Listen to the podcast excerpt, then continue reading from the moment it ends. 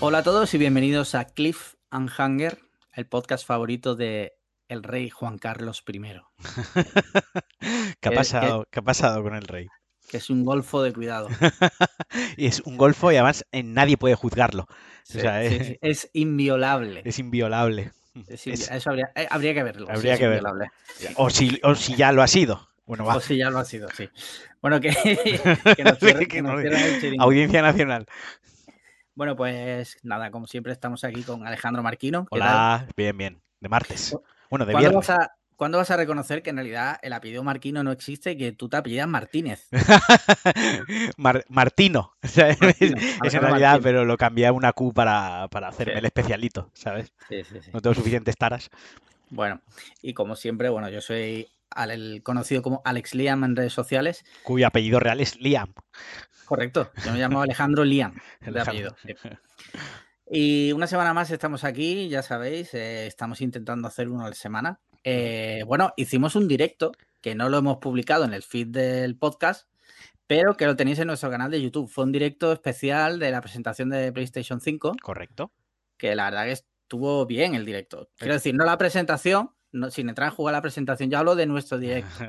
que era muchísimo más importante que la presentación. Correcto. Lo echamos un buen rato ahí con la gente en el chat y Sí. estuvo guay, estuvo guay. Cuando haya el- de cuando haya de Xbox lo repetiremos. Pues hay uno la semana que viene, creo. Así. Lo que pasa que yo de Xbox, o sea, Si ya sabes poco de Play. ni puta idea. O sea, ni puta idea. Nunca he ju- he jugado como cuatro o cinco veces en mi vida, siempre en consolas de amigos. Pero bueno. Imaginarios. Bueno, Sí. va. Eh, mira, eh, hoy hay buzón, ¿vale? hay La buzón. gente ha captado y hay buzón. Si te parece, paso directamente a leerte las preguntitas y las. Venga. Mira, tenemos aquí una pregunta de, de Real JM, el abogado oficial del podcast. Dice: Pregunta para podcast. ¿Cuál es la situación legal más chunga en lo que os habéis visto? Detenciones inexplicables, testigos de algo turbio y demás, las que se puedan contar al menos. Wow. ¿Empiezas tú? Sí, empiezo yo porque es cortísimo. En realidad, ninguna. O sea, lo más parecido fue eh, hace como un año y medio o así, que hubo una puñalada aquí bajo mi ventana y bajé y hablé Sí. con la policía, pero luego no, no me contactaron ni nada. Así que no. Eso, eso es lo más parecido a una situación legal chunga. Luego, pues típicas multas de tráfico y tal, pero no cuenta. Soy una persona bastante blanca en ese sentido. Ahora tengo que contestar yo. Sí. Lo que se puede contar y lo que voy a contar es, eh, yo he estado en tres juicios, eh, dos como acusado y uno como acus o sea, como, como víctima, Sí. y los tres han sido por violencia y reyertas. Hasta, hasta ahí es a lo que voy a, Madre mía. hasta donde voy a llegar. Pero como el vídeo ese que se hizo viral, navajazos así No, como no, entre no. amigos, ¿no? Entre amigos. Ya que tiene que ver con el, con el podcast, eh, la única vez que he ido como denunciante y no, y no como otra figura, no, no voy a delatar más, eh, fue en un cine.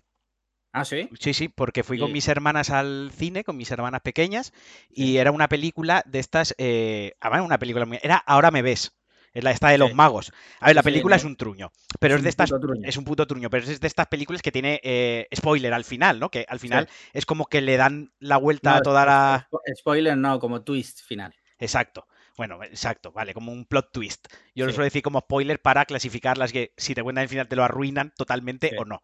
Pero bueno, es de, es de estas pelis que, que, pues total, que había al lado una pareja de, de cincuentones novios que habrían empezado a salir hace poco y estaban ahí como en su segunda juventud y estaban borrachos perdidos dentro del cine, los tenían sentados al lado y no paraban de hablar en voz alta, ¿no? Eh, Y diciendo, ahora va a pasar esto, ahora va a pasar esto, ahora va a pasar esto. Total, que ¿Pero que cuando... la hayan visto ellos o qué? No, no, pero, pero como la peli era bastante tonta, pues tampoco era la cosa. Y cuando acaba la película, cuando ya acaba la película, se encienden las luces, coge mi hermana mediana y a la mujer le dice, señora, es usted muy lista, pero también es una maleducada, ya se podía haber callado. O sea, se lo dijo así.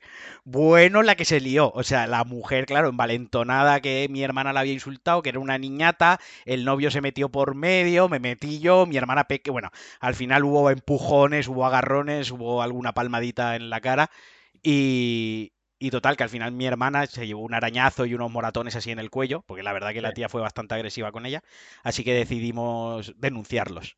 Y fuimos al juicio y, y ganamos el juicio, de hecho.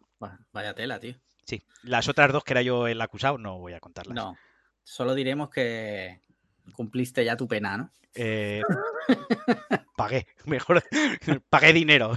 Llegaste a un trato, ¿no?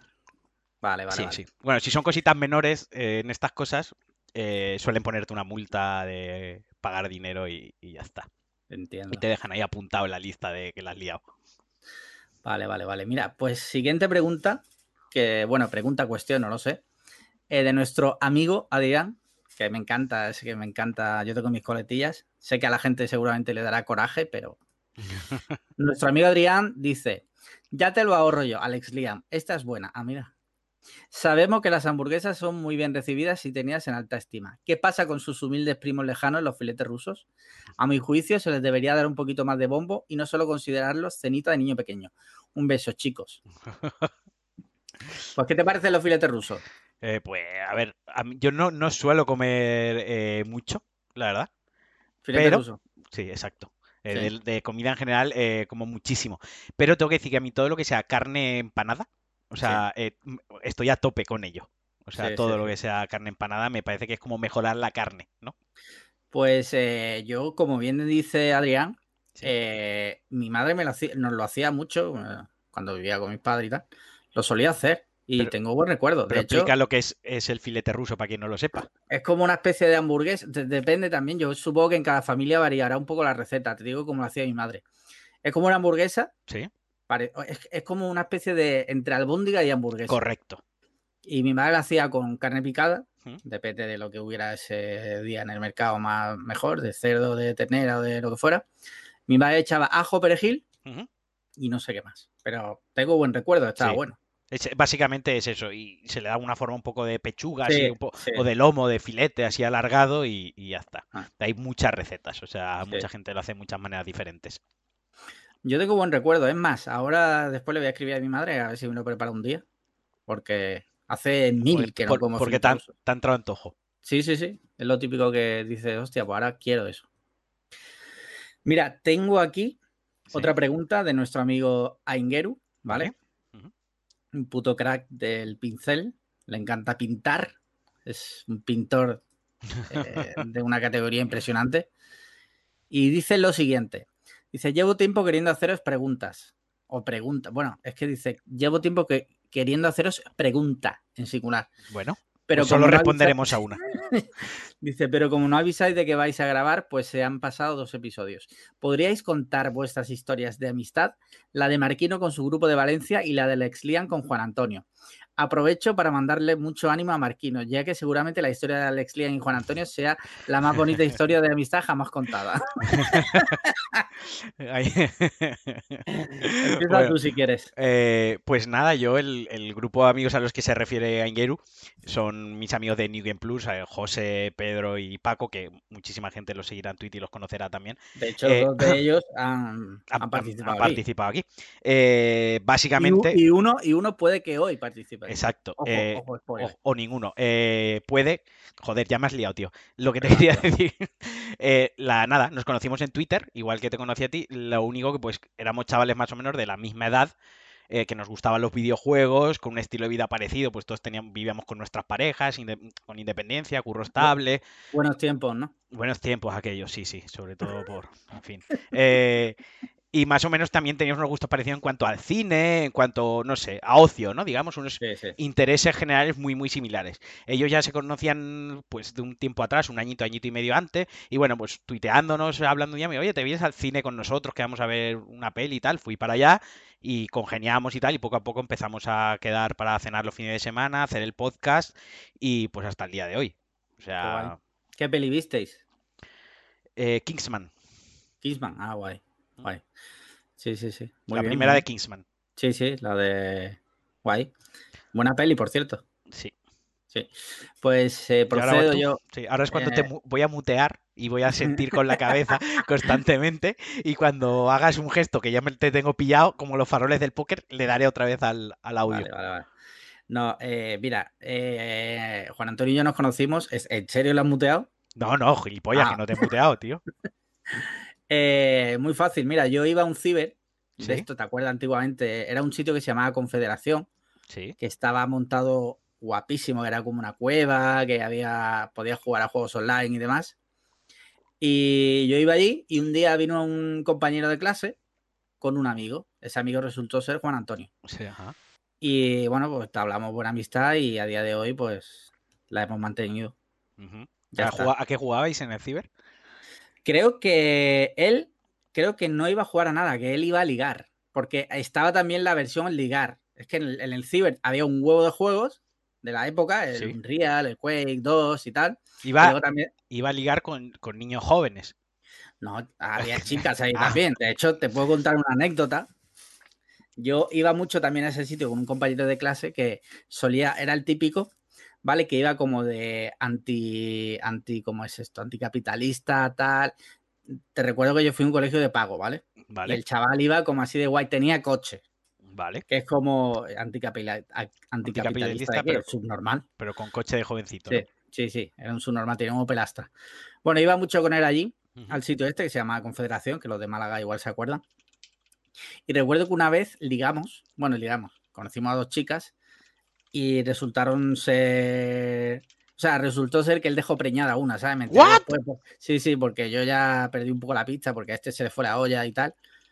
Y dejó preñada una de las chavalas y no he sabido nada más. Buena, buena anécdota. tenía sí, plot sí. twist. Tenía, Sí, tenía spoiler. Ir al ciber a pasarlo bien y terminar con la vida con 17, 18 años totalmente arruinada. Ah, muerto en vida. Viene con una tía, con una tía que conocí en un chat. en fin. Eh.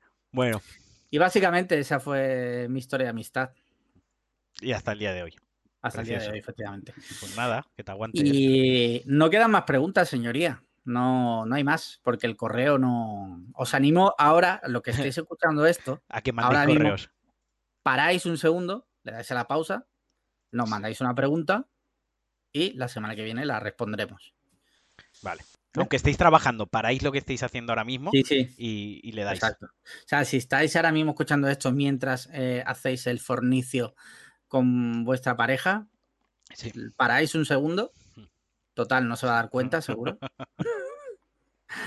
y mandáis una pregunta. O nos contáis qué tal os va en el tema del fornicio. Bueno. Muy bien. eh, siguiente sección.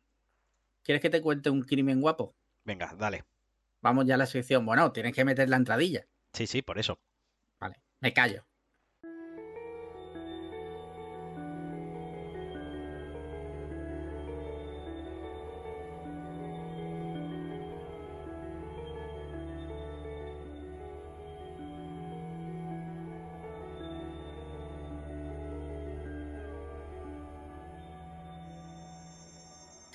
Vale, pues en la sección de hoy te voy a hablar de algo Que no se podría catalogar de crimen, ¿vale?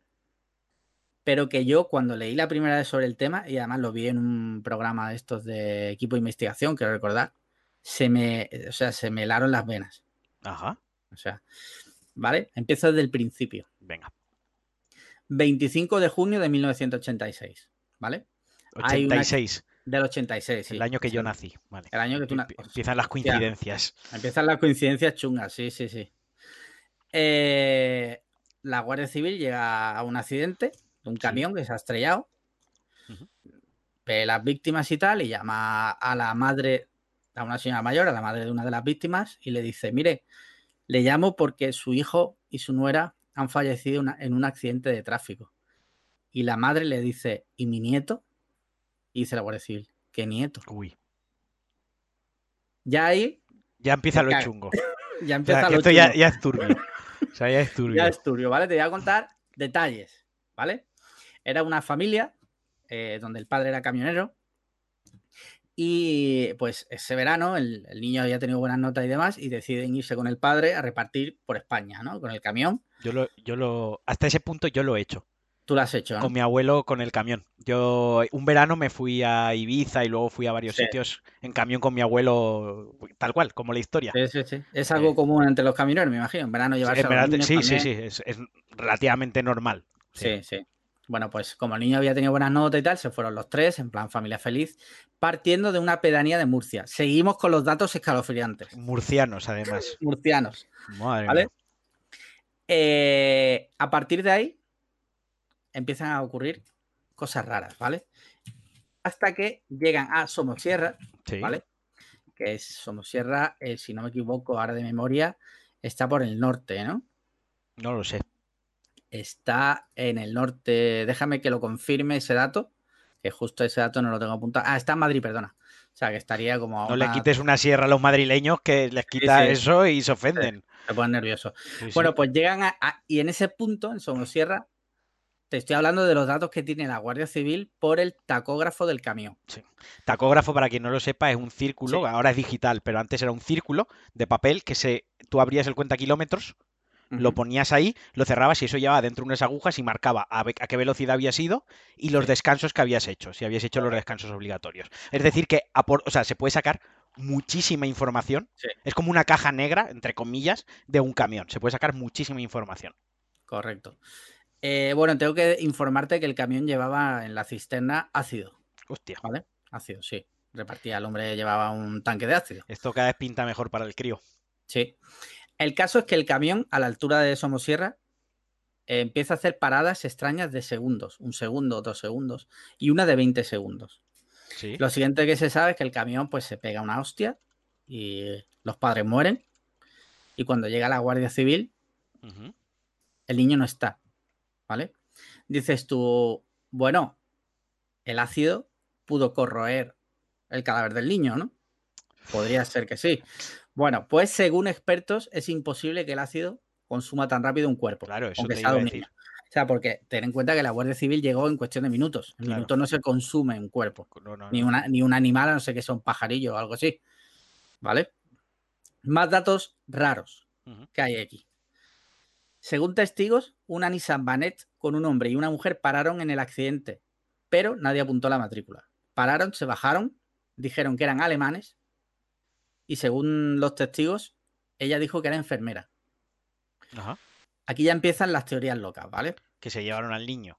Que se llevaron al niño, eh, a lo mejor pensaron que el niño estaba herido, a lo mejor estaba vivo, se lo llevaron, pero lo hubieran llevado a un hospital. El Claro. niño- El niño, a día de hoy, te digo que no- el niño no ha aparecido. El niño no ha aparecido, ¿no? No, el niño no ha aparecido. Ni vivo ni muerto.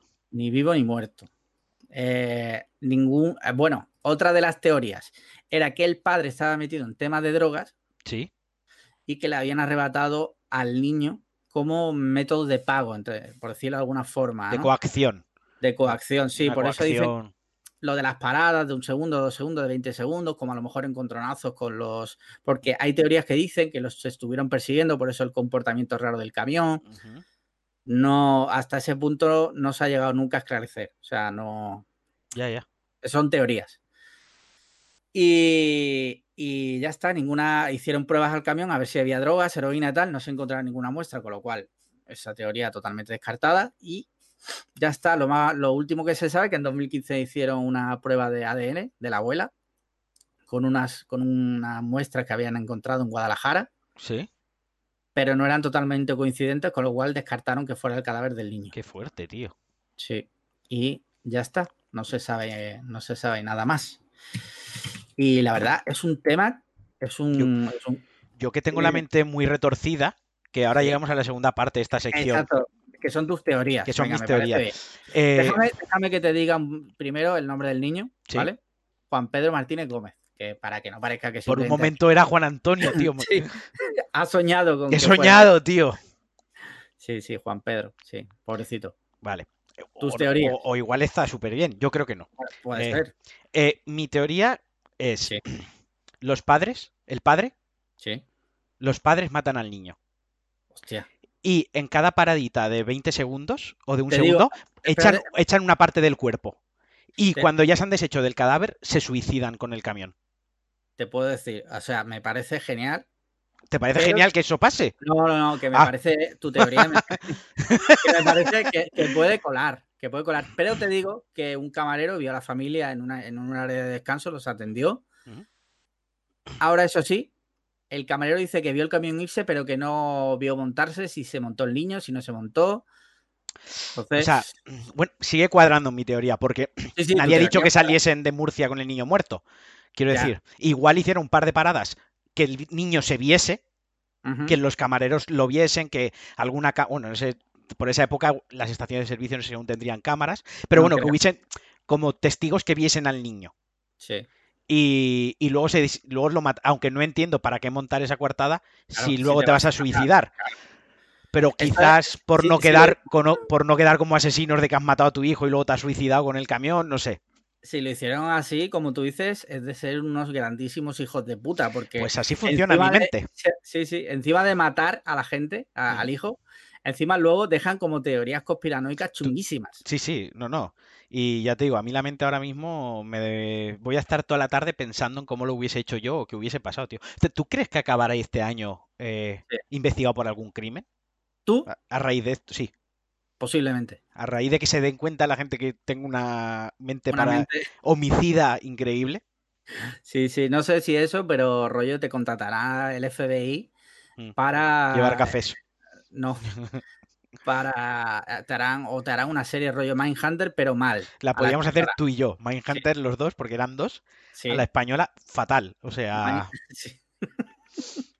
sí, sí, sí. Y, y ya está, ese es el caso de hoy. Para la semana que viene tengo ya uno guapo, guapo Venga. también. eh, recordamos que quien quiera puede mandar eh, su caso. Exacto. Que no, nos puede mandar recomendaciones, los estudiaremos y si vemos que Claro, molan, lo pueden mandar, es Alex el que se encargará. Sí. Y eso. ¿eh? Sí, Está sí, bien. Me, ha, me ha molado. Aunque tengo que decir que el de la semana pasada, este tiene con el componente niño desaparecido, pero el de la semana pasada me dejó muy mal cuerpo. muy heavy el de la Era- semana porque pasada. era mu- como muy mal rollero todo, o sea, no, no acababa de...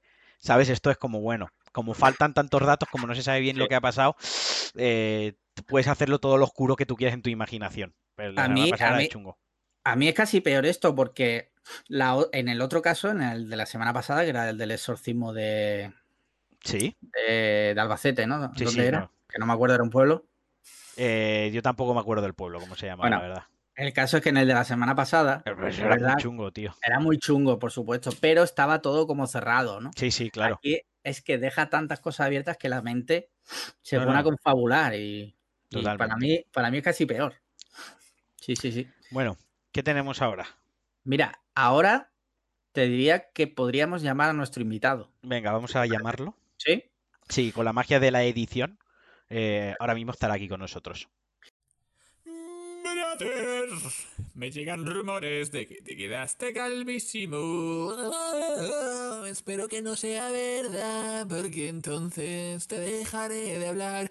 Porque la calvicie, porque la calvicie máxima, porque la calvicie no es hereditaria, porque la calvicie es contagiosa.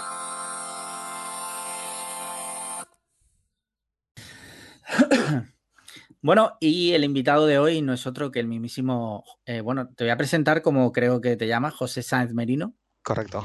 cono- conocido en Twitter como José Jacas. Sí. Y además muy conocido en Twitter. Bueno, a medias. A medias. Bueno, llega al nivel de, yo qué sé, de, de Miley Cyrus Sí. o, de, o de Pedro Sánchez, pero tiene, tiene sus, sus seguidores.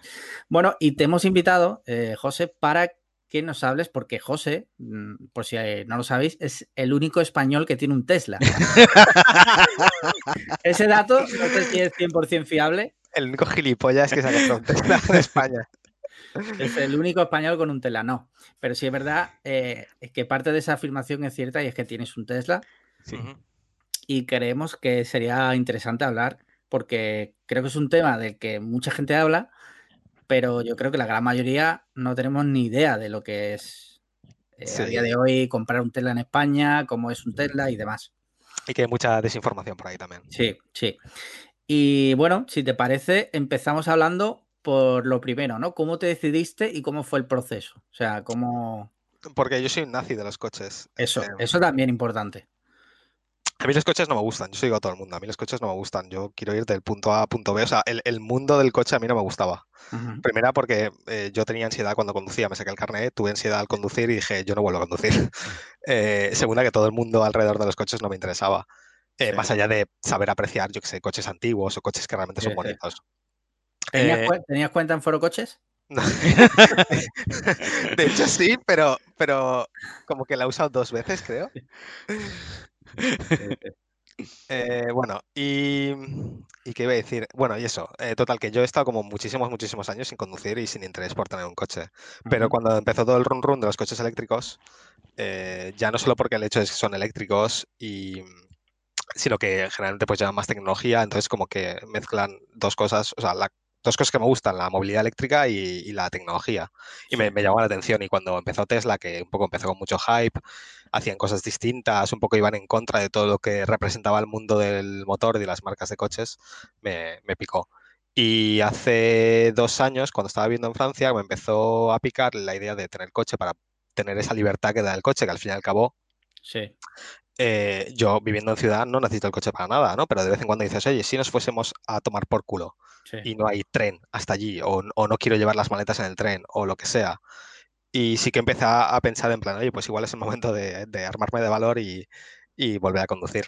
Em, y aunque estoy mirando coches de gasolina y estuve un poco volviendo a ponerme al día del tema de coches, no me, no me interesaba nada más que, que la idea de tener un coche eléctrico. Pasa es que coches eléctricos, más allá de Tesla, están todos un poquito verdes todavía. Sí. Y Mm, con el- eléctrico 100% en España, no sé Sí. cuáles hay ahora mismo, de A memoria. ver, yo, ah, para mí ahora mismo hay eh, dos o tres modelos viables de eléctricos. Están los Tesla, por un lado, que ya para mí es como categoría aparte, y luego yo pillaría o el Kona Sí, o el Niro, que de hecho el, el Kona y el Niro son casi el mismo coche. sí. Em, luego ya, si quieres coches de ciudad, en plan de estos pequeñitos para moverte por ciudad y tal, tienes el, el Mi, el Seat Mi, que tiene como dos o tres clones de otras marcas, y algún otro hay por ahí así decente. Pero en plan, si quieres un coche realmente polivalente que sirve para, para irte por ahí de viaje o lo que sea, honestamente, aparte de Tesla, yo es que solo veo el Kona y el Niro. Está el Renault ese que lleva dos plazas, que va uno delante del otro. Sí, el, el Twizy, pero por ejemplo, el Twizy me, me parece muy guay. a Para, a ver, para, ci- para ciudad Para es, ciudad, una, claro, claro. es una moto eléctrica Sí. que no te mojas, básicamente. Sí, sí, sí, ¿sí? a mí sí me, me gusta mucho, pero claro, yo quería, si me compro un coche, quiero un coche que me sirva para viajar, ¿no? Que al fin y al Claro. cabo es para lo que lo voy a usar. Entonces, eh, mis opciones eran el Kona, que era mi plan B en caso de que no me pudiese comprar el Tesla, o básicamente ya, porque luego los, el Audi e-tron este me parece, eh, no voy a decir un truño, pero decepcionante.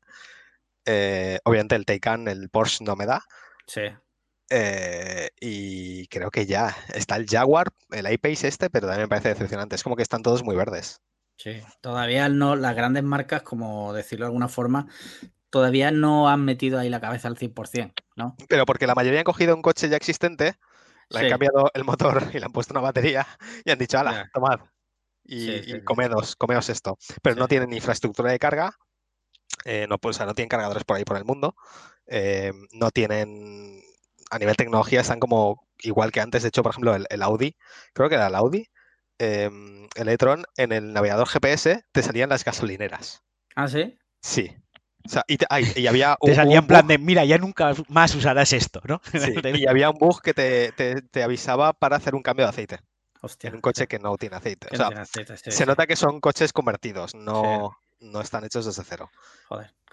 Y bueno, una vez que tomaste la decisión, Sí. eh, ¿cómo es el proceso de compra? Porque yo, bueno, yo me he comprado dos coches de mi vida y los procesos son, tú vas al concesionario, te enseñan un coche, normalmente no lo puedes probar, y te enseñan uno parecido al que tú te vas a comprar, te dan la, la de esta, la financiación en caso que necesites, Sí. lo compras y te lo dan. Ya está. Parecido, eh, yo fui, lo primero que hice fue ir a la tienda de Tesla que hay en Valencia, que está en el Sí. centro, en el Corte Inglés de Avenida Francia. Tienen como un pequeño corner que no es temporal, simplemente es la tienda que tienen ahí.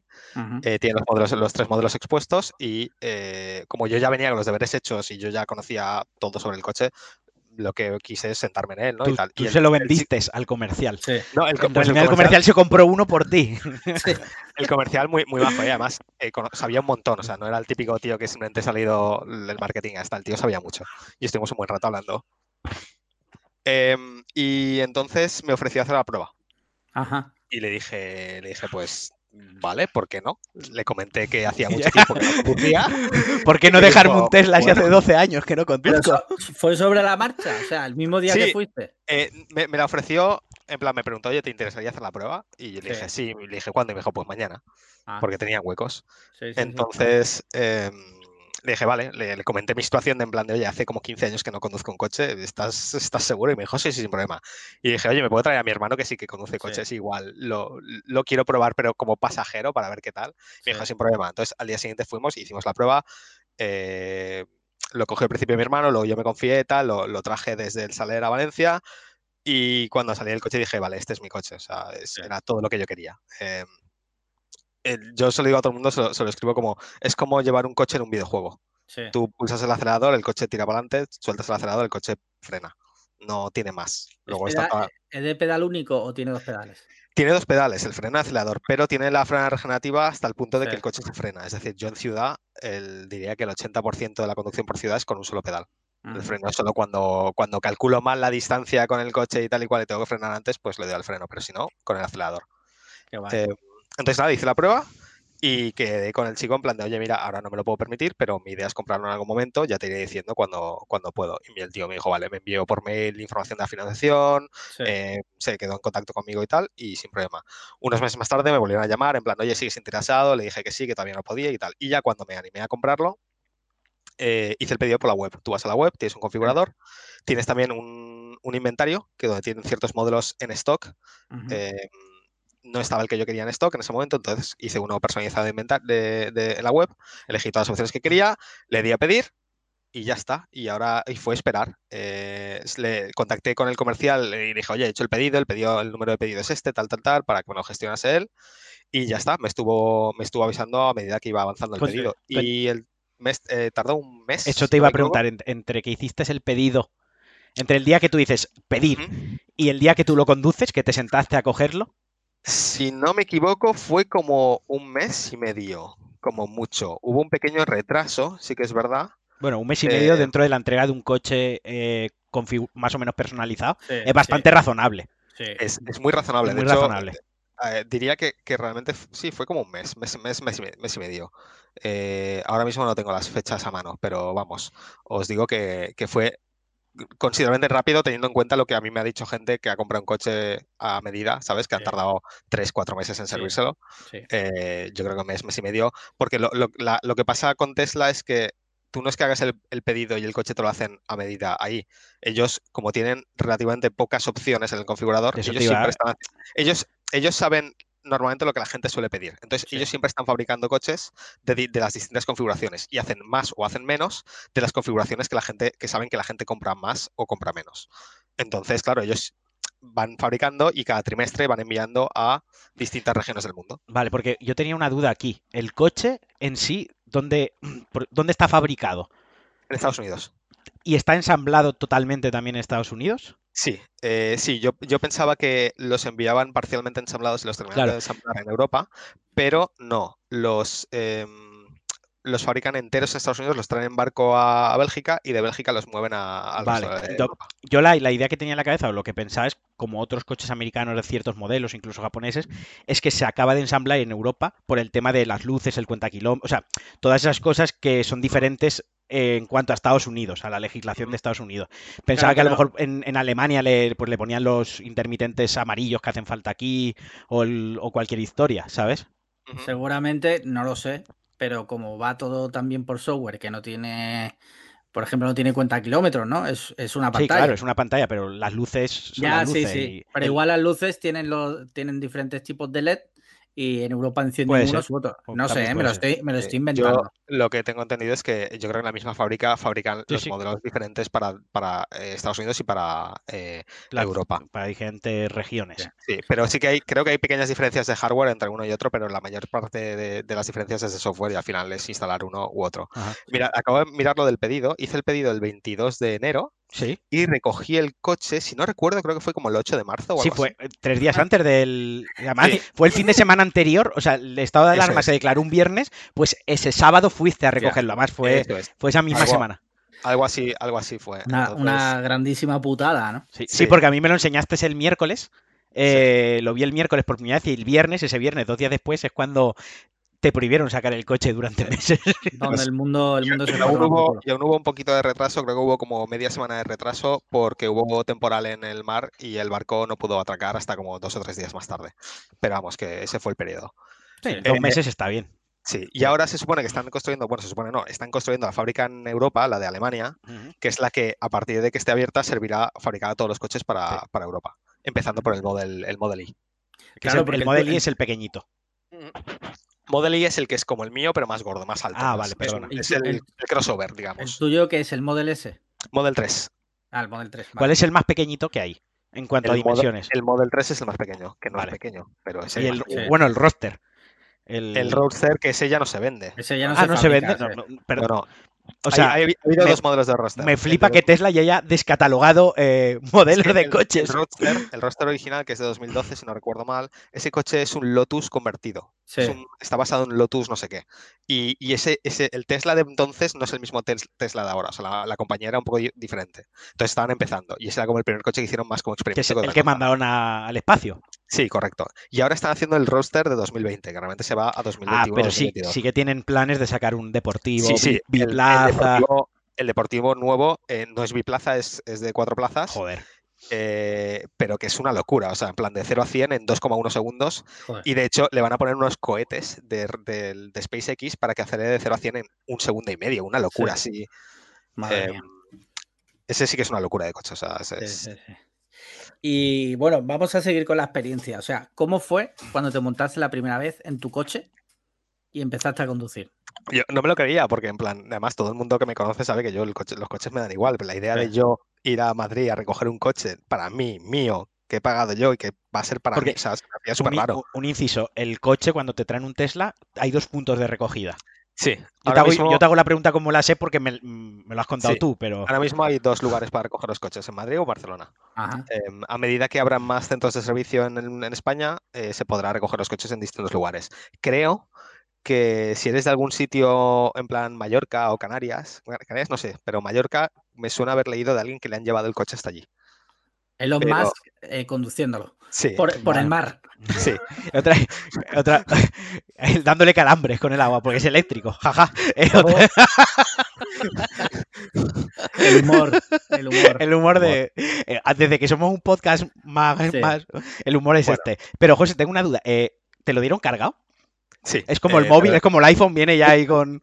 Yo les, yo les pedí porque ya les dije, oye, yo voy a recogerlo y de ahí me voy a Valencia. Si me lo podéis dejar rollo al 85 o 90% de batería y te lo dan cargado sin problemas. Pues está de puta madre porque cuando tú te compras un coche te dan la gasolina Hijo, mínima o el para que vaya- para la Esto- gasolinera. Eso, una cosa que me ha dado la experiencia de comprar el Tesla es lo que he aprendido de lo que pasa cuando compras un coche normal de gasolina. Yo no tenía ni idea de eso, pensaba que te los daban llenos. Me parece No.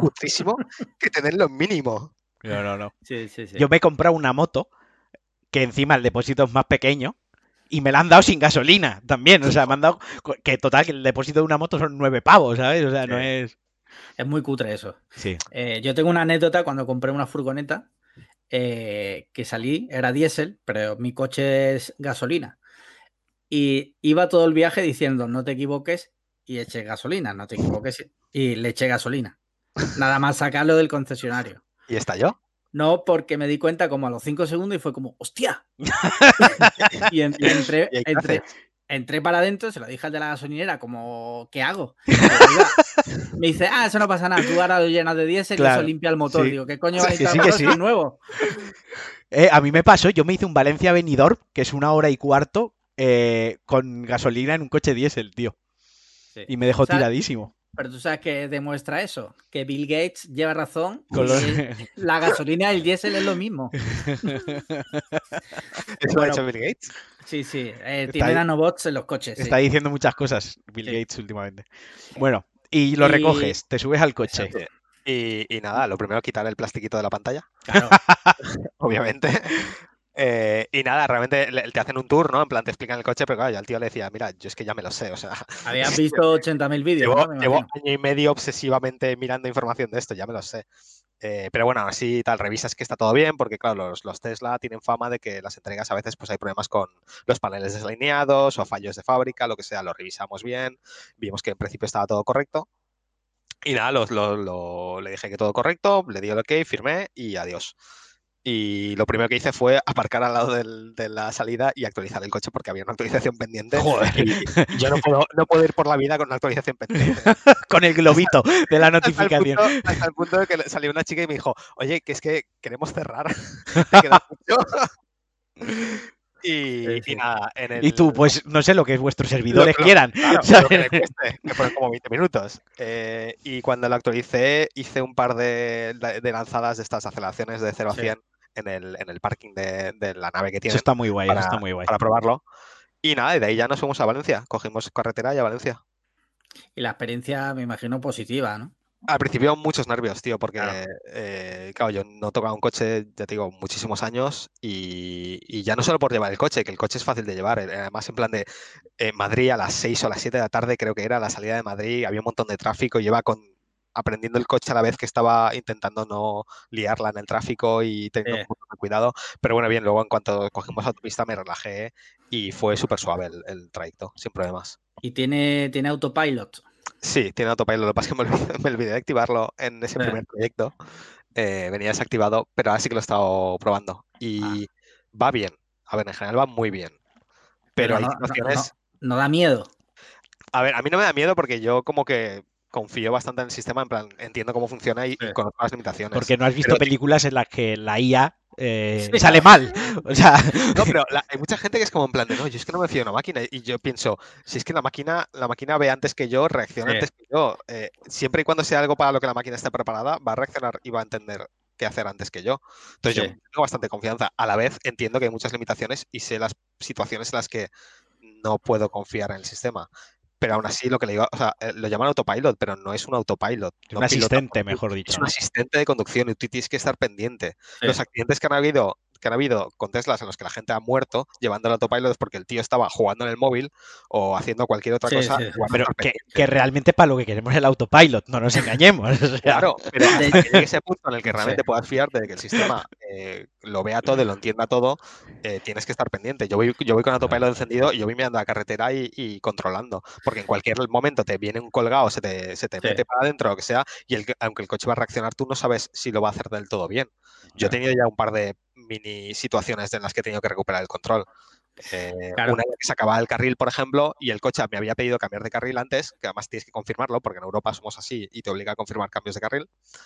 Eh, no lo hice a tiempo y para cuando yo le pedí que cambiase el carril a mano, eh, había demasiados coches a la derecha, no había espacio suficiente como para que, o sea, que el coche considerase que era necesario, necesario para hacer el cambio de carril y el carril se acababa, entonces tuve que recuperar yo el control y cambiar yo de carril. Sí, Cosas así que, pues bueno, claro. Es que mucha gente, yo me acuerdo cuando empezó el autopilot, había un montón de vídeos en YouTube de gente que salía leyendo un libro, durmi- durmiendo, sí. o sea, por hacer la gracia y en realidad mm, te está jugando la A, vida. a mí me ha contado gente, me ha contado una persona que en un trayecto de autopista se quedó dormido sin querer Hostia. eh, durante igual un minuto dos minutos. Pero que, hombre, el coche tiró sin problemas con autopilot, y- con autopilot y funcionó, pero que le ha pasado de quedarse dormido al volante uno o dos minutos hasta que se despertó y menos mal que lleva autopilot. Pero los vídeos aquellos de gente quedándose dormida al volante o en plan a propósito o leyendo, Sí. o sea, lo que son son imbéciles. Sí, sí, sí. Porque creo que lo que hacen es dan mala fama a un Claro. sistema que, que primero está en desarrollo y que segunda que honestamente funciona bastante bien. Sí. Yo en, en mi mente me imagino cuando quitas el autopilot, rollo como in- en Interstellar, que dice entrando en manual, ¿no? Y de repente coges el volante, Ojalá, yo- como ese duro, ¿no?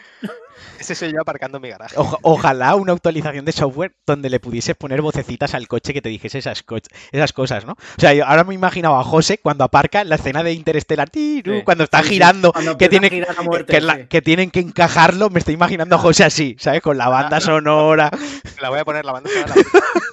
Me voy a poner la banda sonora. acople perfecto, uy, respirando ahí, José, ¡guau! Y a ver, ¿qué, qué dirías? Que, o sea, ¿qué es lo que más te ha sorprendido? Si es que hay algo que tú digas, hostia, esto no me lo esperaba, esto es para bien o para mal. Algo que digas tú, destacarías. No, no tanto del coche, sino Sí. de, de, para mí, lo rápido que me he acostumbrado a conducir y, a- y lo, lo rápido que me quita la, la ansiedad que me generaba conducir. Y yo creo que en parte es por el coche, porque Sí. no, la mitad de cosas no tienes que hacerlas. Eso es, no tengo que estar pendiente del coche, solo tengo que estar pendiente de acelerar o de acelerar. Eh, no tengo que cambiar de marcha, no tengo que estar pendiente del embrague, de tal, de no sé qué. Yo solo acelero o decelero. Y entonces me puedo centrar en lo Me- que es la conducción, el tráfico y sí. demás. Me sé de algunos de nuestros oyentes que ahora mismo tienen que estar desgarrándose, rabiando, pero tirando espumísima. Pues con ver. eso de no me. No, no, porque es. Yo, yo lo entiendo, si les gusta un sistema inferior, pues ya, bueno, ya- está. Pri- primitivo, ¿no? Cavernícola. Primitivo. No, pero ver. es verdad. El otro día, por ejemplo, el otro día eh, una amiga recogió un coche nuevo, un Mercedes eh, Sí. automático, ¿vale? De gasolina, pero automático. Sí. Y le dijo, déjame probarlo. Y me senté y tal. Y tiene mucha tecnología. El coche está muy bien, francamente, está bastante guay. Es un, un A200, ¿se llama? Clase A, sí. Eh, el clase A200, vale. Eh, el coche estaba bien, pero luego le di al acelerador y es como que de repente toda la tecnolo- te- tecnología que lleva el coche desaparece Sí. y escuchas y notas esa parte primitiva, mecánica de la gasolina entrando en el circuito, tal, no sé qué, y, ¿sabes? Produciendo la, la aceleración. Y, y fue en plan de, uy, esto es muy raro, o sea, no, se, me, se me hace súper raro. No digo que sea, a ver, cuando digo que es inferior es una broma. Eh, hay gente que le encanta el tema este del motor y me parece genial. Yo creo que se entiende que broma, ¿no? Claro, bueno, no, no sé, hay gente que, Bueno, Ah, hay ya gente se- que ya está se- muy loca. Quien se ha tenido que cortar las venas ya se las ha cortado. O sea, la aclaración llega muy tarde. Pero he de decir que, que no me gustó. O sea, aunque con un automático yo podría conducir casi igual que con Es la con el el sí. Es muy parecido, solo que en el automático sí que es verdad que tuve que pulsar el freno porque no tiene freno regenerativa y yo no me acordaba al principio, solté el acelerador y fue en plan de ¿por qué no está parando? ¿Por qué no está parando? Eh, eh, pero, pero es verdad que prefiero el eléctrico. Me parece que la- las- para mí la sensación de, de conducción me parece mucho más directa. Me siento como que estoy más en control del coche. Sí, El coche está haciendo lo que yo quiero cuando yo quiero. No sé, es diferente, entiendo. sí. Y creo que le pasa a mucha gente, ¿eh? que cuando prueban, o sea, se esperan una cosa de un coche eléctrico y cuando lo prueban cambian un poquito de opinión y, van viendo la- las partes en las que realmente es mejor que un coche de combustión.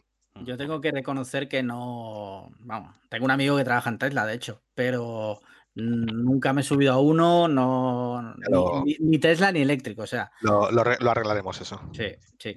Yo quiero. tiene que ser espera, algo guay, tiene que ser Espera, guay. yo quiero que José cuente una cosa muy importante y que seguramente a mucha gente eh, le viene a la cabeza y donde también hay mucha desinformación, y es que cuando pensamos en un Tesla, en un coche eléctrico, Sí. eh, pensar el cargarlo, ¿no?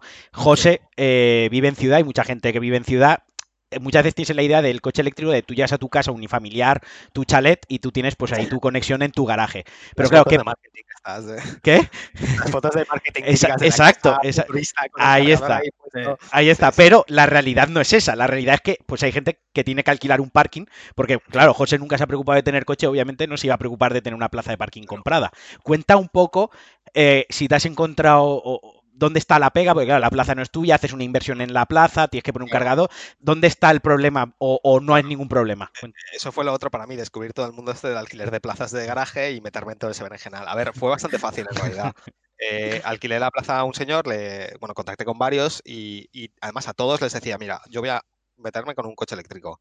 Primero necesito que la plaza sea grande porque el coche es bastante grande y las que vi que tenían tamaño, yo les decía al tío, mira, yo voy a instalar, o mi idea es instalar un punto de carga eléctrico. Eso tiene un coste para mí, eh, pero mi idea es dejar la instalación hecha. Si yo dejo esta plaza de garaje, dejar la instalación hecha. No el cargador, porque el cargador me lo llevaría, pero lo que es la instalación eléctrica, Sí, porque son, dejarla hecha. son dos cosas diferentes. Tú compras por un lado el cargador en. Tesla, como compras un accesorio para el PC, Tesla O de, o de otra o de, marca. o porque de otra hay, marca, porque las hay, Y la, la instalación, la instalación que te buscas a un electricista o Eso. homologado, etc. Eso es. Vale. Sí, Entonces, te hace. Te, te pone un punto de luz, ¿no? Sí, básicamente, pero es más de más amperios, desde, Sí. puede ser hasta 32 amperios, creo. Em, entonces, yo lo que les decía es si eh, me hacían una sub- semisubvención del punto de carga. Ellos me rebajaban el, el alquiler mensual Sí. durante X tiempo y yo, cuando me voy, pues les dejo la, la instalación. Y honestamente, los creo que fueron como tres con los que estuve negociando, me dijeron los tres que sí. Eh, Al final, con el- la plaza que me quedé, también el señor me dijo que ningún problema. Negociamos y me dijo que durante dos años me hacía un descuento en la, en la tarifa mensual y ya está. Eh, entonces, nada, una vez yo tuve la, la- la plaza, contacté con varias empresas de instalación de puntos de carga eléctricos que están ya especializadas en esto y saben un poco lo que hay que hacer, porque claro, las instalaciones eléctricas son muy complejas y Sí, sí, depende sí. de lo que quieras, para lo que la quieras, es, necesitas una cosa u otra. Contacté con tres o cuatro. eh, un par de ellas fueron un poco cutres. Una, me pidieron por teléfono la información del garaje, en plan, en qué planta está, cuánta distancia crees que hay más o menos de los contadores al tal. Y es como, no lo sé, tío. O sea, para eso os quiero contratar, ¿no? Para que lo hagáis vosotros. Bueno, me dieron un presupuesto, mm, fue muy caro, no me gustó. Otro vino, él solo, y midió la distancia con pies. O sea, con los Sí, pies, haciendo Claro, en plan. un metro cada, cada, cada Sí. Y no me terminó de dar buena espina y dije, bueno, ya veremos. Sé que más o menos, de hecho, al final acabo siendo bastante certero, pero no sé, no me terminé de gustar. Los vinieron, vinieron el comercial y el instalador, el, el tío que físicamente iba a hacer la instalación, a mirarlo todo. Miraron por dónde iban a colar los cables, miraron la distancia, lo midieron con láser, hicieron todo perfecto y tal. Y luego me pasaron cuatro presupuestos eh, basados en plan, si yo yo ponía el punto de carga o ellos ponían el punto de carga y depende de la- del grosor del cable, que eso soportaba un, un nivel de carga u otro. Me dieron cuatro Sí. presupuestos, vi que era, al final eran los que mejor me gustaron y encima los precios estaban muy bien y me fui con esos. Y nada, empezaron a la instalación. eh, o sea, cuando acordamos ya el precio y todo el rollo y tal, empezó el confinamiento. Hostia, Así que no te voy a retrasar. qué Eh, putada, tío. Y ha estado, el coche ha estado, claro, ha estado como dos meses parado prácticamente. Lo saqué un par de veces, una vez para actualizarlo ahí dando vueltas a la manzana y otra vez que me fui a cargar al supercargador de Paterna. Sí, Y nada, y cuando acabó el confinamiento eh, me lo instalaron en dos días, fue, en día y medio, de hecho. En día y medio se hizo la instalación y lo que tardó luego dos semanas más fue en Iberdrola dar de alta, o sea, poner un contador. Porque esto es la otra. La gente pregunta, sí, ¿y esto sí. del contador tal? Vale, en mi caso, como es un garaje externo que no es de mi finca, no es de mi edificio, Eso. em, tienen que instalar un contador solo para mí. Si fuese el garaje en mi edificio, donde yo vivo, podrían conectar el punto de carga a mi contador, sí. ¿vale? Pero en mi caso no era ese. Entonces me pusieron un contador nuevo solo para mí. Entonces es una alta de luz solo para mí. Y tarda- eso tardaban como dos semanas los de Iberdrola en gestionarlo. Y una vez estuvo eso hecho, ya está. No tiene más. ¿Por qué? dime. Porque eh, tú ahora cargas el coche con el cargador de Tesla oficial, Sí. ¿vale? Eh, yo aquí me entran varias dudas, ¿vale? Para que nos explique la diferencia. La primera es, ¿el coche se puede cargar a la luz, aunque vaya más lento, lo que sería un enchufe normal y corriente? Sí, yo puedo, puedes conectarlo a cualquier enchufe normal. Te dan un- uno de las. Cuando tú compras el coche, te dan varios cables. eh, Sí. ca- Dos cables, de hecho, te dan un cable azul, azul muy largo, que es un cable de eh, ZTAC, se llama, o CTEC, o bueno, es un cable CCS de, ca- de carga De de coches carga. eléctricos para cargar en puntos públicos. En Vale. puntos públicos que donde tú llegas y está el, poste y tienes que conectar algo, ¿no? Pues te dan ese cable para que conectes de ahí al coche y ahí cargas. Y luego te dan una cosa que se, llama el mobile charger, que es el cargador para, eh, o sea, el cable de conexión para enchufes normales Shuko. Entonces, Sí. un extremo al enchufe y otro extremo al Al coche. coche. Carga Vale. muy lento, Pero carga. pero carga. Vale, mi segunda duda es, espera, eh, ya que estamos con el tema del cargador, Sí, sí, sí. una cosa es el cargador que tú puedes instalar en tu casa y los supercharger que hay repartidos por España, ¿no es lo mismo? ¿Uno carga más rápido, otro, o es Correcto. exactamente lo mismo? El- Explícanos el- a ver, el supercargador es un cargador de coches eléctricos normal, no normal, en el sentido que es va- súper. Tiene una, o sea, tiene una potencia brutal. Eh, Los actuales, que son la versión 2 de los supercargadores, cargan a 150 kilovatios. Para que tengas una idea, yo en mi casa estoy cargando a 5 kilovatios. Y podría cargar a un máximo de 7.6, Ujú. ¿sabes? Eh, un supercargador carga a 150 kilovatios. Y la versión 3 de los supercargadores, que ya están implantados en algunos lugares, carga a 250 kilovatios. Vale, y esto traducido a horas, porque es- Vale. creo que es como mejor se ve la comparación Claro. entre cargarlo en tu parque y no cargarlo en un supercharger al La movida 100%. La carga no es lineal. Es Ok. decir, en cierto porcentaje de carga, normalmente entre el 20 y el 60% de carga, la car- es donde la carga es más rápida. A partir de ahí se va aplanando la curva de velocidad de carga y vas más lento. Entonces, Vale.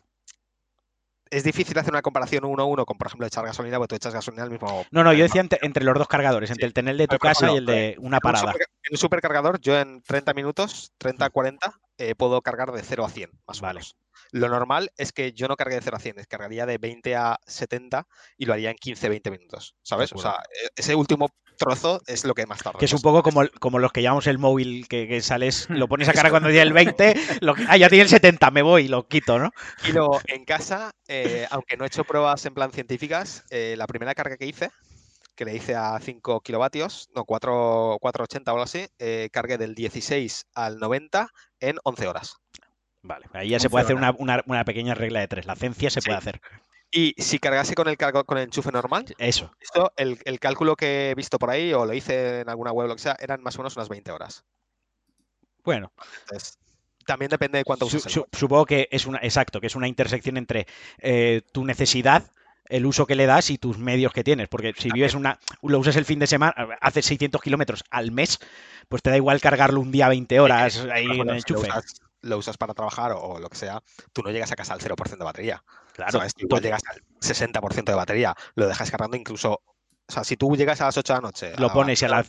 lo pones con enchufe normal, para cuando te levantas al día siguiente estás al 80% seguro, ¿sabes? Eh, o sea que realmente mm, es muy raro que dice- necesites cargar entero. Dices el enchufe normal de casa. Sí, sí, enchufe normal de casa, sí. Y con un cargador como el que tengo yo, cargas mucho más rápido. Dos o tres horas lo tienes cargado al del 60 al 80, ¿sabes? O sea que una persona que, por ejemplo, imagínate que tiene una casa normal española, que tiene su parking normal español, Sí. en un momento dado, sin necesidad de invertir dinero en cargador, puede tener su coche cargado a diario, ¿no? Sí, si tiene un enchufe cerca, sí. Sí, sí. problema. Vale, vale, vale. Claro. Ah, eso no lo es- sabía yo. El problema es que mm, el acceso a enchufes no es tan fácil. Es decir, en un garaje normal no siempre hay Sí. por ahí suelto. Sí, sí, ¿sabes? sí. Y si tú vas enchufándolo por ahí y te va un vecino, Claro. Ya. ¿qué haces? ¿Te has dado cuenta? Alex Liam siempre buscando la infamia Sí, sí. y el hijoputismo para con sus vecinos. O sea, eh, vaya a, a- que cargar el coche son 3 euros. A- Pues no, él, si puedes rascar esos 3 euros y cargarlos a la mancomunidad, Coño, claro, 3 euros cada vez, coño, pues al final de mes es un dinero. Claro, eso. claro. luego Y cuentas que tienes problemas en la comunidad vecino, no te jodes, tío. Si vas pinchándoles la luz y el agua, tío, pues, y el wifi. Sí, sí, sí. Joder. Muy bien, entonces tú ya si quieres para terminar, que tampoco es queremos agobiarte con esto, o sea, evidentemente tu, tu opinión es totalmente positiva, ¿no? Eh, a ver, obviamente, total, total al 100%. Bueno, no, hay siempre hay cosas que no te gustan. Pero, pero sí, o sea, repetiría sin dudarlo. Eh, lo único, por ejemplo, si yo tuviese que hacer otro, todo el proceso de compra otra vez, Sí, igual no, no compraría el paquete de conducción autónoma entero. sí. el- el- porque ahora mismo en Europa es un poco inútil. El- me, hace- me da dos funciones más. Una es el autoparking, que va de culo, y, y la otra es lo de los cambios de carril en autopista, que también tengo que confirmarlo siempre, por lo tanto tampoco es que haga mucho trabajo. Claro. El paquete de de conducción autónoma, eh, es que la gente no lo sabrá, pero básicamente es un añadido al autopilot que Tesla dice que es el paquete para que en un momento dado, cuando ellos lo activen, el coche va a ir solo, automáticamente Sí. solo, en ciudad y en donde sea. Pero estás pagando un extra eh, a futuro, es decir, Cuando Bill, Gates, incierto. cuando Bill Gates quiera activar el 5G. claro, claro, eso es. y, aunque, y aunque van metiendo funciones, van metiendo cada, cada X tiempo, van metiendo funciones más avanzadas a, ese, a la gente que tiene esa actualización, a ese, ese paquete, eh, ahora mismo no hace lo que promete. Claro. Entonces, yo lo compré porque yo voy un poco a hierro con Tesla, en plan de confío en que van a sacar un producto bueno y que en el futuro esto va a valer la pena, pero ahora que lo he probado, pues igual me ahorraría ese dinero, ¿sabes? Y luego lo gastaría en otra cosa o, o lo gastaría en acciones de Tesla, ¿sabes? Y para cuando ese paquete valga la pena, esas acciones igual pues me pagan eso y, y otro coche, a saber. Sí, sí. Eh, Relaja, y eh, ¿sabes? en realidad soy, soy el Wall Street Wolverine, ¿eh? Sí, sí, sí. sí, tienes el mismo culo que él. No, pero horrible, sí. Vaya, cambiando un poco de tema, vaya Joder. eso que tiene el chaval. Dios mío. Y ahora, eh, ya por último, ¿qué opinas del Cybertruck? O sea, ¿los pillarías? A mí me encanta. Es una pasada, que tío. tienes dinero infinito, o sea, que te lo puedes permitir. el- el problema no es el dinero, el problema es el espacio. Ya, Es que es eso, o sea, es en plan, a mí me, me fliparía tener un Cybertruck, pero ¿dónde lo meto en Valencia?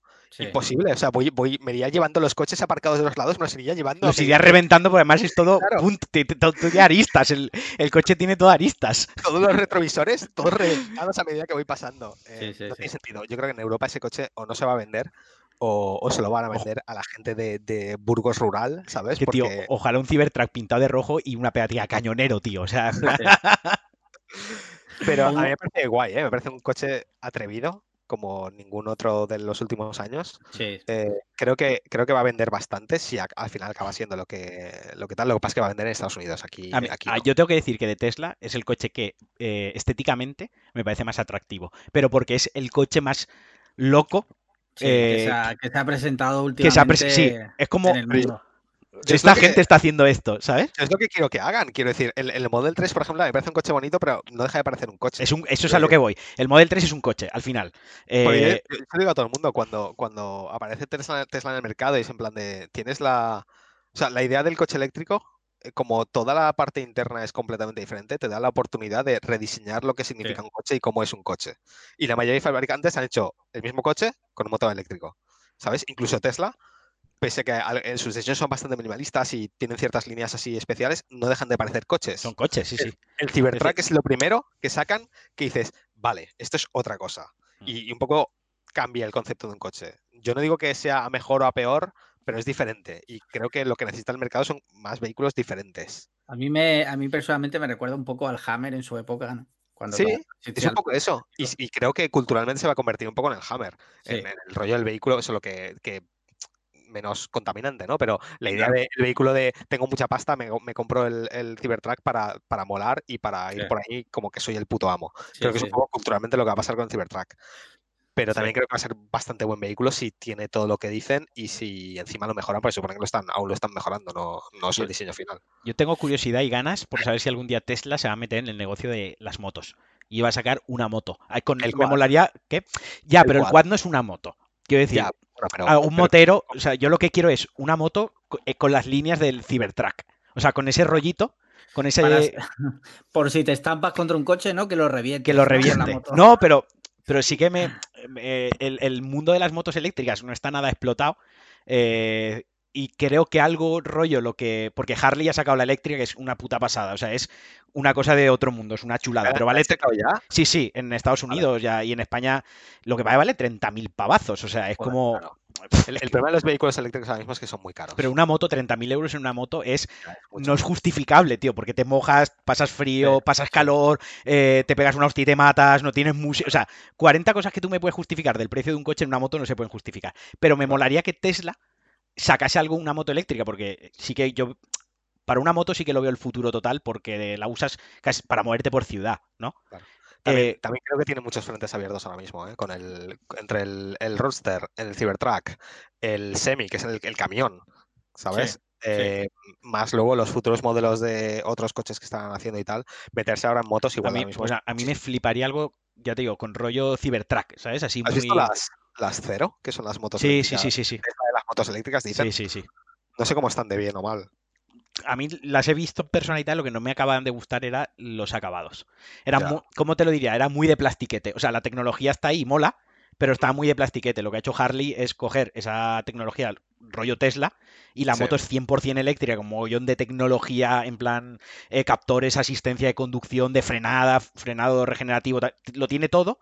De- lo han hecho súper agresivo y súper atractivo el diseño. Encima le han puesto un sonido rollo las motos de Minority Report, ¿sabes? De, que está súper guay. salía en Avengers, ¿no? La de Sí, exacto.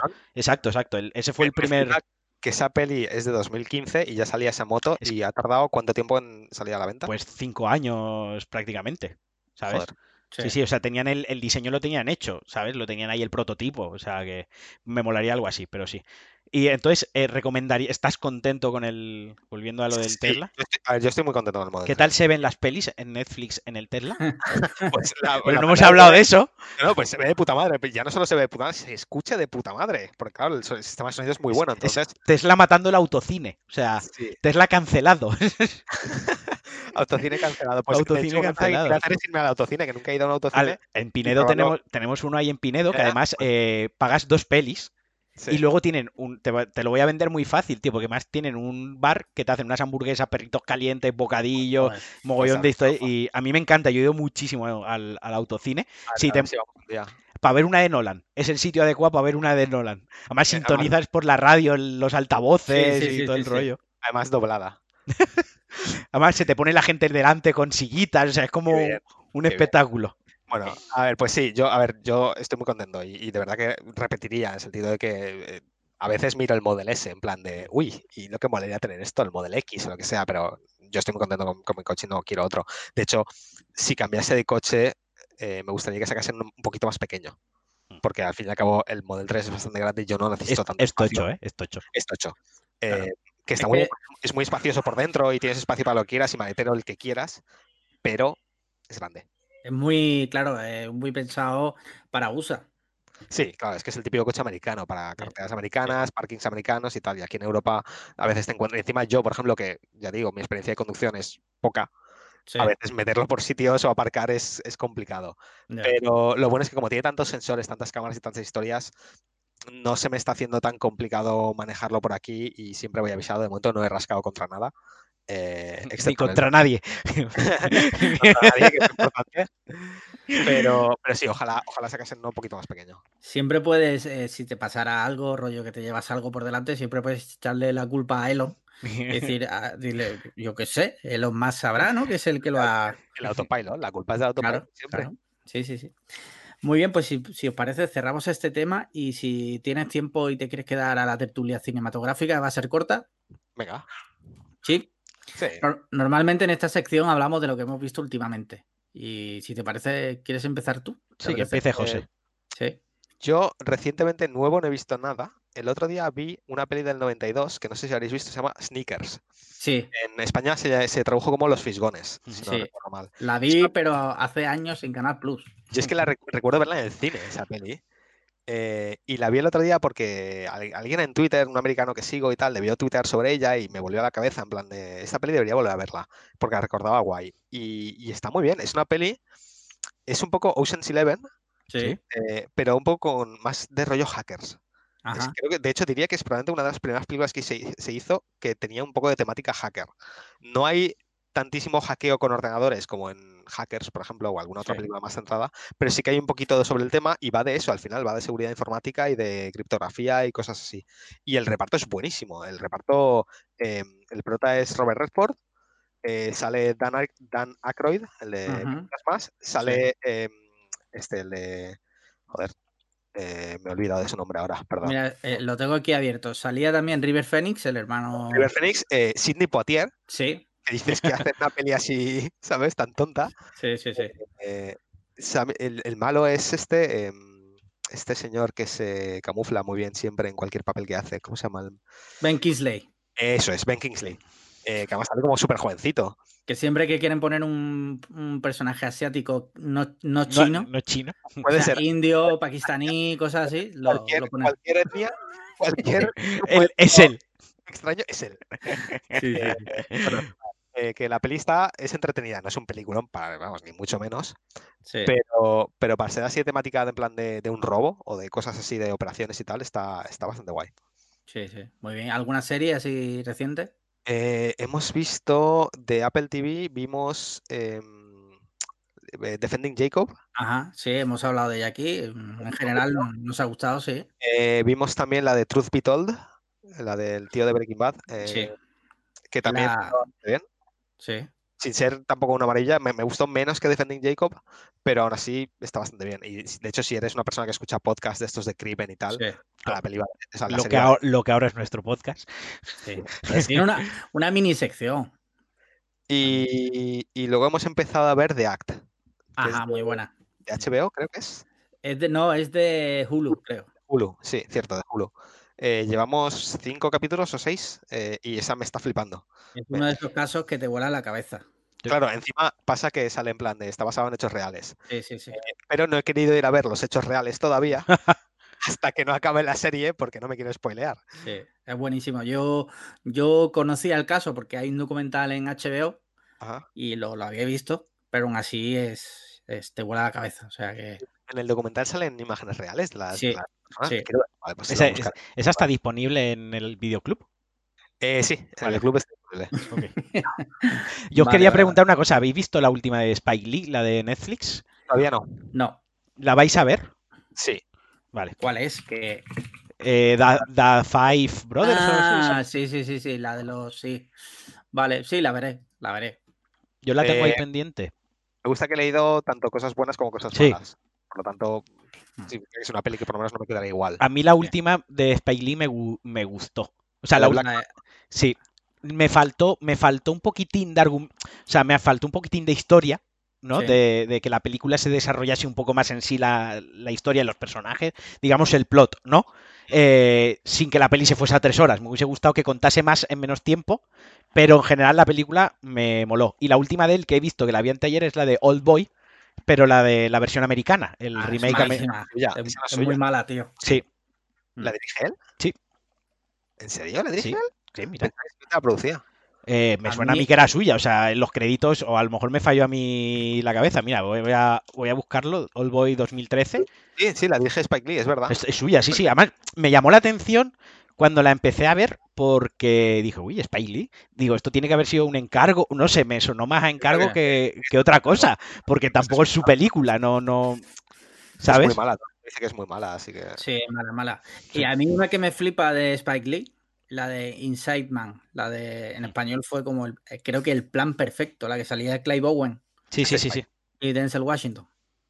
Sí, es, es de Spike Lee, es un peliculón esa. Sí, sí, sí, sí, muy guapa. Recordaba que era de Spike Lee. Sí, Pues sí, me parece guapísima. sí. Sí.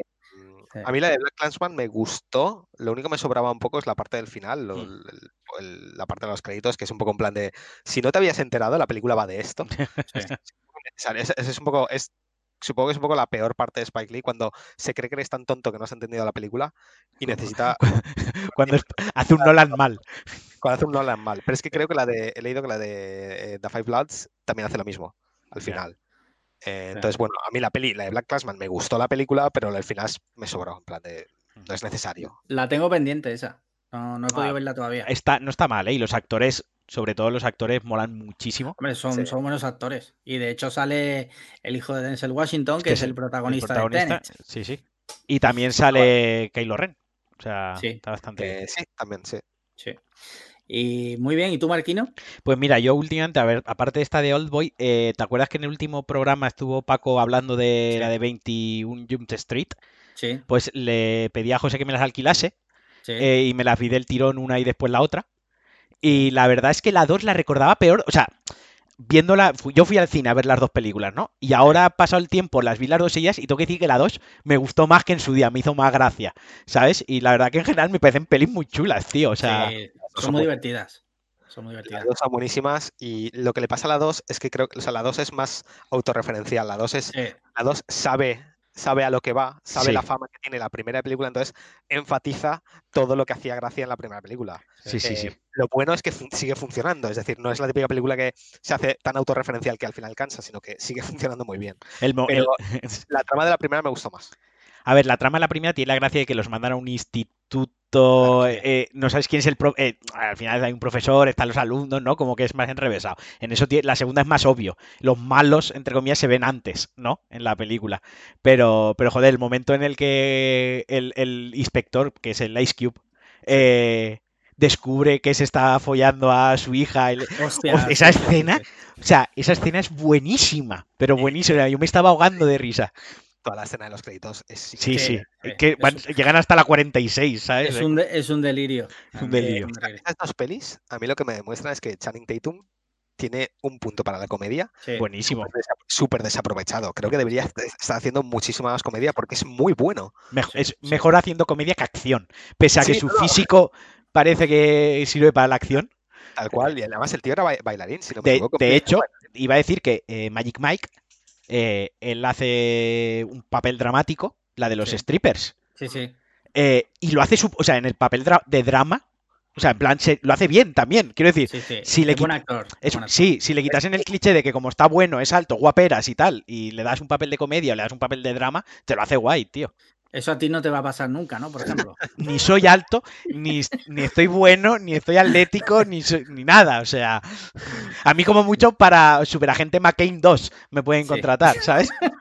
De ayudante idiota de McCain, ¿sabes? Oye, no sé si habéis hablado en el podcast de la peli The Bust of Night. Eh, no no. No, yo- no. no hemos hablado de ella. Yo la vi, eh, me aburrió un poquito, pero no hablé mucho más de ella. Así que si quieres... Sí, eh, es una peli de ciencia ficción, eh, un poco indie. Mm. Eh, está, eh, o se suponía que estaba en Amazon, porque es de Amazon la peli. Lo que pasa es que yo no la encontré en Amazon Prime, la tuve que buscar a que meter en mi alquilar. Mm. que la tuve que alquilar. Eh, y es una pequeña peliculita, como independiente y tal, de ciencia ficción, que trata con el tema de alienígenas, como primer contacto y cosas así. Me recuerda un poco a, a esta de Spielberg, Encuentros en la tercera fase Sí. Sí. un poquito así. Em, de hecho, tiene la, la atmósfera es muy de Spielberg. Y eh, ocurre en los años 50, 60, 50, 60, sí. 50, 60. eh, y sigue, simplemente sigue a dos personas, dos, un chico y una chica, una noche, que tienen. ocurre un evento en el pueblo en el que están, que es un pueblecito pequeño de, de Estados Unidos. sí. Y lo que me gustó más, más que la historia o lo que sea, el estilo de la película. Eh, tiene un montón de planos secuencia. Hay una, hay una escena de secuencia en la que simplemente está la cámara fija sobre la actriz que está cogiendo llamadas. Es- ella trabaja en un, de operadora en una estación de estas de teléfono que va conectando y desconectando y está como 10 minutos. eh, teniendo conversaciones telefónicas con, con gente mientras están ocurriendo cosas y me pareció brutal ese plano. Em, pero no sé, me pareció una película simpática. ¿No está en Amazon entonces? No sé si ahora lo estará, podemos comprobarlo, pero debería estar porque es de, porque es de Amazon. Pero se llama The Bust of Night, ¿era? Sí. The Bust of Night. A ver, The Bust of Night. Sí, ya, ya sale, a mí me sale ahora. En Amazon, ¿no? Sí, en Amazon Prime, Sí, y en 4K también. O sea que guay. correcto. Sí. Sí. Pues bien. Para, para una nochecita así de ver una peli ciencia ficción con un toquecito así de, no de miedo, pero de mal rollo, está bastante guay. Guay. Pues yo he visto una película de anime. Ahora es Otaco. Ah, Eh, eso, soy otaku, sí. Eh, Perfect Blue de, Ah, la tengo pendiente. de, de Satoshi Kon. Sí, una película de 1997. Me encanta que dices el director como si todo el mundo supiese quién es. Como, Bueno, si, como si es- Alex lo supiese antes de buscarlo hace tres segundos. Yo soy muy fan de las películas de Satoshi Kon. No en mi caso, no en mi caso, pero tengo que, tengo que reconocer que tiene una legión de fans, ¿eh? Eh, ¿A qué más? Ha hecho más. O sea, entiendo que habrá hecho más películas. Sí, tiene otra que se llama Paprika, que es Ah, la sí. siguiente que quiero ver. Oh, tío, vale, vale, vale. Sí, sí. Paprika, Millennium Actress, eh, Tokyo Godfathers, Paranoia Agent. Tokyo Eh, Godfathers es muy buena también, ¿eh? Sí. Sí. Me suena, no la he visto, pero me suena. También es muy buena. Y, y, bueno, la siguiente que quiero ver suya es Paprika, pero bueno, volviendo a Perfect Blue, es un thriller y está muy guay. Y aunque es del 97, la temática podría valer hoy día perfectamente. O sea, está. Yo la recomiendo. Y se hace, no se hace pesada. Es un thriller, no. ¿no? Es un, es un es thriller. un thriller, sí, y además dura una hora y media. O sea que no es la típica de anime. A ver, tiene momentos, como todo el cine japonés, donde hay escenas un poco lentas. Plativas. Sí, pero está guay. Os la recomiendo. Es la típica peli que se le hicieran a día de hoy en imagen real, en tal, sería un buen thriller. Vale, Yo, yo la he visto, yo la he visto, ¿eh? Sí. ¿Tú la has vi- visto? La vería en 2003, 2004, Cuando eras, cuando eras otaku. cuando era otaco, sí. Sí. Cuando me teñía el pelo de rubio. No me escondo. Te hacía llamar el Rubius. El Rubius, sí. Me acuerdo una vez, voy a contar una anécdota muy rápida, que me, me hice, me hice el pelo este rubio y yo vivía en, en un barrio, yo me crié en un barrio eh, de una etnia que no se puede nombrar y Sí. vinieron a pegarme, ¿vale? Eh, y atracarme. Y uno de ellos me dijo, ¿qué te crees? ¿Un super guerrer? ¿Te crees Son Goku? ¿Sabes? Eso te pasa también en tu barrio de ahora. También, sí. Eh, y y me, me robaron, me pegaron y me llamaron Son Goku, tío. O sea, el peor Son Goku de la historia. Bueno, A mí me, me robaron una vez una camiseta de los X-Men que me había traído mi tío de Estados Unidos. ¿qué X-Men salían? Porque depende de los que salían en una gran pérdida o no. Ya no me acuerdo, me la robó un chico de una etnia que no podemos decir. Seguro que era de mística. Sí. Muy bien, chicos, pues yo creo que con esto Sí. ya podemos finiquitar. Hemos echado una charlita buena. Hemos Sí. aprendido cosas de coches eléctricos. Hemos hablado de crímenes Sí. y bueno, hemos echado un rato bueno. Entonces, muchísimas gracias, José, por, por haber estado Gracias a con José, que no se Sí. acordaba de que tenía que estar aquí con nosotros. Sí. Gracias por no acordarte y pese a eso haber llegado rápido. O sea, a ver, Dos veces me ha pasado ya que me he olvidado de esto. ya. Sí, sí, sí. No pasa nada, no pasa nada. El caso es que muchas gracias por habernos acompañado. Eh, joder, la primera persona de España en tener un Tesla, o sea, eh, primicia mundial. No digas eso mucho. Es- es- no, no, pero sí que podemos decir una cosa. Es la primera persona que tiene un Tesla Sí. y que a los dos nos cae bien y le caemos bien a la vez. Piénsalo. Mm, Vale. ¿Es muy seguro de eso? Sí. Yo. Sí, a que los dos nos. eh, Sí, o sea, eso es lo único, porque tu colega yo no lo conozco. O sea, pero das por hecho que a él le caes mal.